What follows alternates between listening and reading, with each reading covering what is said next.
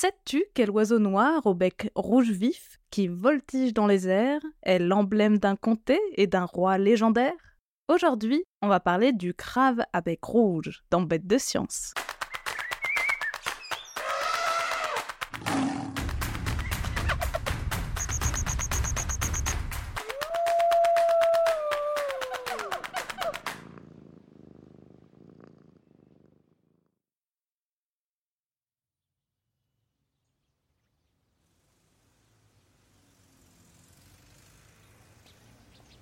Ça y est, c'est l'automne.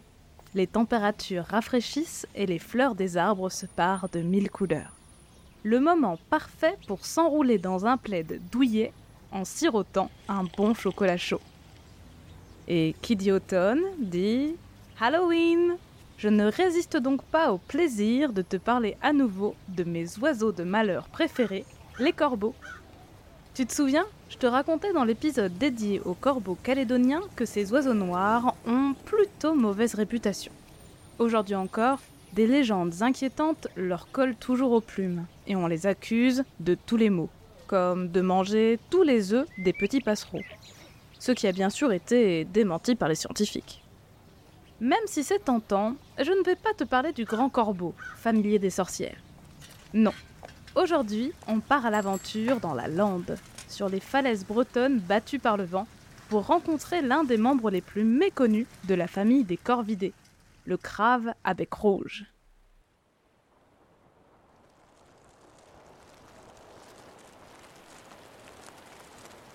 J'espère que tu as prévu un bon coup de vent parce que ça souffle. Garde bien ta casquette enfoncée sur la tête si tu ne veux pas qu'elle s'envole. Il y a un peu de brume et quelques gouttes de pluie, mais pas assez pour nous décourager. Car nous y sommes. Voici l'entrée de la réserve du Cap Sizun dans le Finistère. Cet endroit aménagé est protégé depuis 1959 afin d'offrir aux oiseaux marins les meilleures conditions pour se retrouver et élever leurs petits. Au printemps, ça fourmille de bébés emplumés. Mais pour l'heure, on a un peu une sensation de fin du monde. Les falaises de granit majestueuses ont les pieds éclaboussés d'écume, et le vent du large nous balaye le visage. Au premier poste d'observation, on voit nettement sur la falaise quelques traînées blanches bien reconnaissables. Ce sont des fientes, laissées par les fulmars qui nichaient là l'été dernier. Leurs bébés ressemblent à des boules de plumes grises, et leur bec a un aspect rigolo, surplombé de narines en forme de tube qui leur permettent d'éternuer du sel. Sur notre droite, on voit un petit îlot tout près de la côte, sur lequel se reposent quelques cormorans huppés. Tu les vois aux jumelles? Ils n'ont pas leur huppe en ce moment, car elle n'apparaît qu'au moment où ils se courtisent, entre décembre et mars. Oh, là Tu as vu cette boule noire qui vient de passer devant nous? Elle tourbillonne dans les courants d'air et en poussant un cri fantomatique. Regarde, elle a filé se percher sur un petit repli de falaise, là-bas. Pas de doute, c'est notre crave. Et là, un deuxième. C'est un autre crave qui rejoint à toute vitesse le premier. C'est très probablement son partenaire de couple. Les craves sont extrêmement fidèles, que ce soit envers leur partenaire ou l'endroit où ils installent leur nid. Ils patrouillent et défendent même un territoire et en dehors de la période des amours, ils se regroupent avec plusieurs autres individus pour passer la nuit ensemble et chercher leur nourriture. Si tu observes en détail, tu remarqueras que le crabe ne ressemble pas du tout à un corbeau classique. Au niveau taille, il ressemble un peu à son cousin, le chouca des tours, et possède une envergure comparable à celle de nos pigeons des villes. Même si on retrouve chez lui un plumage noir, légèrement irisé, comme chez les autres corbeaux, il est muni d'un long bec, fin et courbé vers l'avant. Et ce bec, comme ses pattes, sont d'un rouge éclatant. Il ne passe pas vraiment inaperçu. On retrouve d'ailleurs cette particularité colorée dans son nom latin, Pyrocorax pyrocorax, de pyros en grec qui évoque la couleur d'une flamme, et corax qui est un mot qui copie le cri des corbeaux et des corneilles. On dit que c'est une onomatopée, tout comme chaff, son nom anglais. Bien que membre de cette sombre famille, le crabe à bec rouge fait un peu figure d'exception. Il est le seul de son genre avec son cousin, le chocard, qui lui est muni d'un bec et de pattes d'un beau jaune vif et que l'on retrouve plutôt en haute montagne. Le crave est attaché à un milieu bien particulier. Il aime beaucoup les prairies d'altitude, mais il se plaît aussi dans les landes de bruyères battues par les vents que l'on retrouve le long des chemins côtiers et au bord des falaises, que l'on peut voir ici.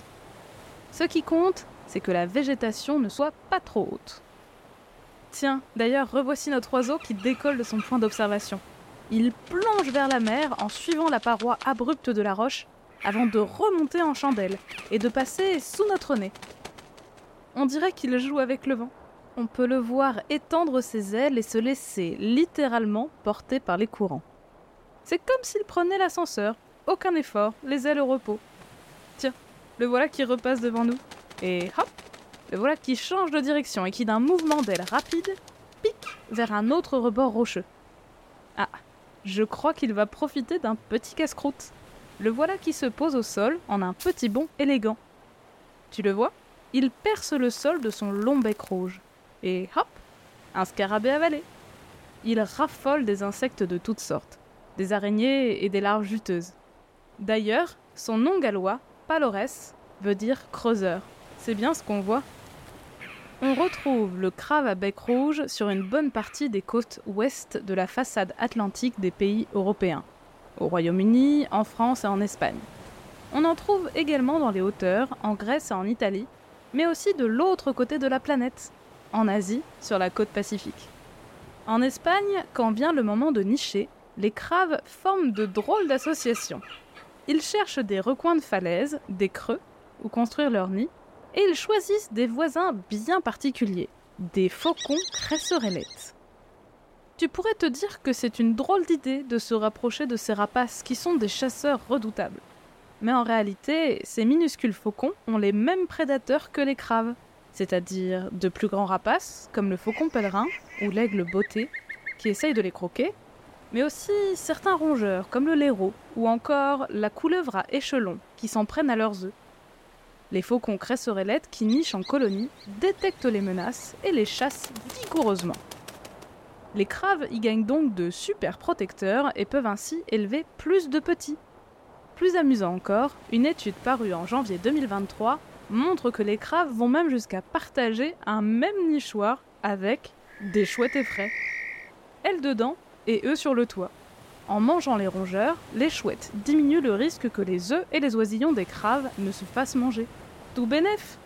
Mais dans les deux cas, les rapaces n'ont pas l'air d'y gagner grand-chose dans ce voisinage partagé. Ce sont les craves qui profitent clairement de l'association. Si je t'ai emmené aujourd'hui au Cap Sizun, c'est que je savais que ce couple s'y était installé et que l'on avait de bonnes chances de l'apercevoir. Mais il faut s'estimer chanceux de croiser de nouveau des craves à bec rouge sur nos falaises, car ils reviennent de loin. Leur population s'est effondrée de manière alarmante, et ce, dès le 19e siècle. D'abord chassés comme des oiseaux de malheur que l'on accusait de manger les récoltes, ils ont ensuite peu apprécié la cohabitation forcée avec le gibier introduit par les chasseurs, comme les faisans, les perdrix et les lièvres, entre autres à Belle-Île dans les années 1960. Mais les principales causes de disparition des craves découlent directement des activités humaines et de leur changement dans le temps. Comme je te l'ai dit, ils ont besoin d'un environnement particulier pour trouver de quoi se nourrir. Des pelouses sèches, des prairies, des landes. Et il ne faut pas que ces zones soient envahies par des plantes trop hautes, pas plus de 5 cm de haut. Si par exemple les fougères se développent, les craves n'arrivent plus à fouiller le sol. Or, en arrêtant de faire pâturer les moutons dans certaines zones, que ce soit dans les alpages ou en bord de mer, la végétation a commencé à grandir et les craves ont commencé à disparaître. En changeant de pratiques agricoles, les humains ont remodelé le paysage, ce qui a eu des conséquences importantes sur certaines espèces spécialisées comme notre héros du jour. Et pas qu'un peu. Au cours de la première moitié du XXe siècle, ils avaient totalement disparu d'Angleterre, de Cornouailles, d'Écosse, des îles Jersey et Guernesey, et des populations entières se sont volatilisées au Portugal, en Suisse et en Italie. Mais alors, comment faire pour sauver ce petit corbeau des falaises? Des côtes silencieuses, ça se remarque. Et peu à peu, les humains se sont rendus compte du déclin du crave à bec rouge les Britanniques se sont inquiétés de la disparition d'un de leurs oiseaux emblématiques et ont lancé plusieurs programmes de réintroduction. L'un d'eux, baptisé Birds on the Edge, oiseau sur le fil du rasoir en anglais, date de 2010 et vise à ramener des craves sur l'île de Jersey. Plusieurs équipes sur le terrain veillent à ce que l'environnement local corresponde aux besoins de notre petit corbeau, notamment en enlevant toutes les fougères trop hautes qui les empêcheraient de trouver leur nourriture, et en réintroduisant le pastoralisme, la pratique qui consiste à laisser des moutons brouter en liberté, surveillés dans certaines zones de l'île. Des craves vivant en captivité à la fois aux zoo de Jersey et au Paradise Park en Cornouailles sont élevés avec le moins de contact possible avec des humains pour être relâchés dans leur milieu naturel. Mais ça ne se fait pas du jour au lendemain. Les oiseaux sélectionnés pour le relâcher sont regroupés avec des individus du même âge et installés dans de très grandes volières directement sur le site où ils vivront. Et on ne les laisse pas se débrouiller tout seuls tout de suite. Une période de transition est prévue pour leur fournir de la nourriture le temps qu'ils s'adaptent. Pour les garder à l'œil et s'assurer de leur bonne santé, les craves sont aussi équipés de radiotransmetteurs qui permettent de les suivre en continu. C'est un travail long et difficile, mais aujourd'hui on compte une quarantaine de craves à bec rouge sauvages à Jersey. Les premiers oiseaux ayant été relâchés en 2013 sur l'île, c'est une belle victoire pour leurs protecteurs. En Bretagne, et sans réintroduction, le crave se porte un peu mieux qu'au siècle dernier. Alors qu'on ne comptait qu'une cinquantaine de couples nicheurs dans toute la Bretagne au début des années 2000, les derniers comptages de 2021 ont révélé que 57 couples vivaient sur le seul site de Belle-Île-en-Mer, alors qu'il n'était qu'une petite vingtaine entre 2004 et 2008 sur cette même île. Sacrée remontée Mais la région emblématique du bec rouge, c'est bien la Cornouaille, chez nos voisins britanniques, la pointe ouest de l'Angleterre. Ils trônent même fièrement au centre de leur blason, alors qu'il y était très répandu, le crabe a petit à petit disparu des falaises, jusqu'à complètement s'éteindre après 1952, date à laquelle le dernier couple nicheur a été observé. Imagine le désespoir des habitants qui ont perdu leur oiseau symbole. Il faut dire que cette région d'Angleterre est, au même titre que notre Bretagne, riche de mythes et de légendes. On y croise des menhirs, des dolmens, et en regardant bien quelques farfadets malicieux. En Cornouailles, on trouve notamment le château de Tintagel, la résidence d'origine du célèbre roi Arthur. On dit qu'à la toute fin de sa vie, alors qu'il a été mortellement blessé lors de la terrible bataille qui l'oppose au traître Mordred, il aurait été transporté en secret par la fée Morgane sur la mystérieuse île d'Avalon pour y être soigné, avec la complicité d'autres puissantes enchanteresses. Certaines versions de l'histoire racontent que son âme se serait envolée sous la forme d'un grave à bec rouge, dont la couleur du bec et des pattes rappelle ses blessures ensanglantées. A-t-il péri? Est-il toujours vivant? Personne ne le sait.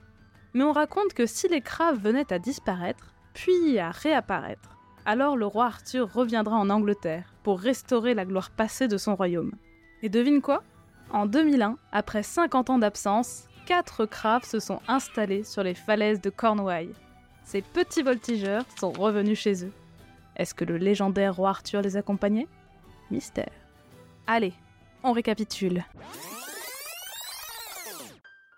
Le crabe à bec rouge est un oiseau noir au bec rouge de la famille des corbeaux. On le trouve en montagne et sur les côtes où il virevolte et fait des acrobaties aériennes. Nichant dans les falaises, il peut parfois se rapprocher de faucons et de chouettes pour s'assurer une meilleure protection.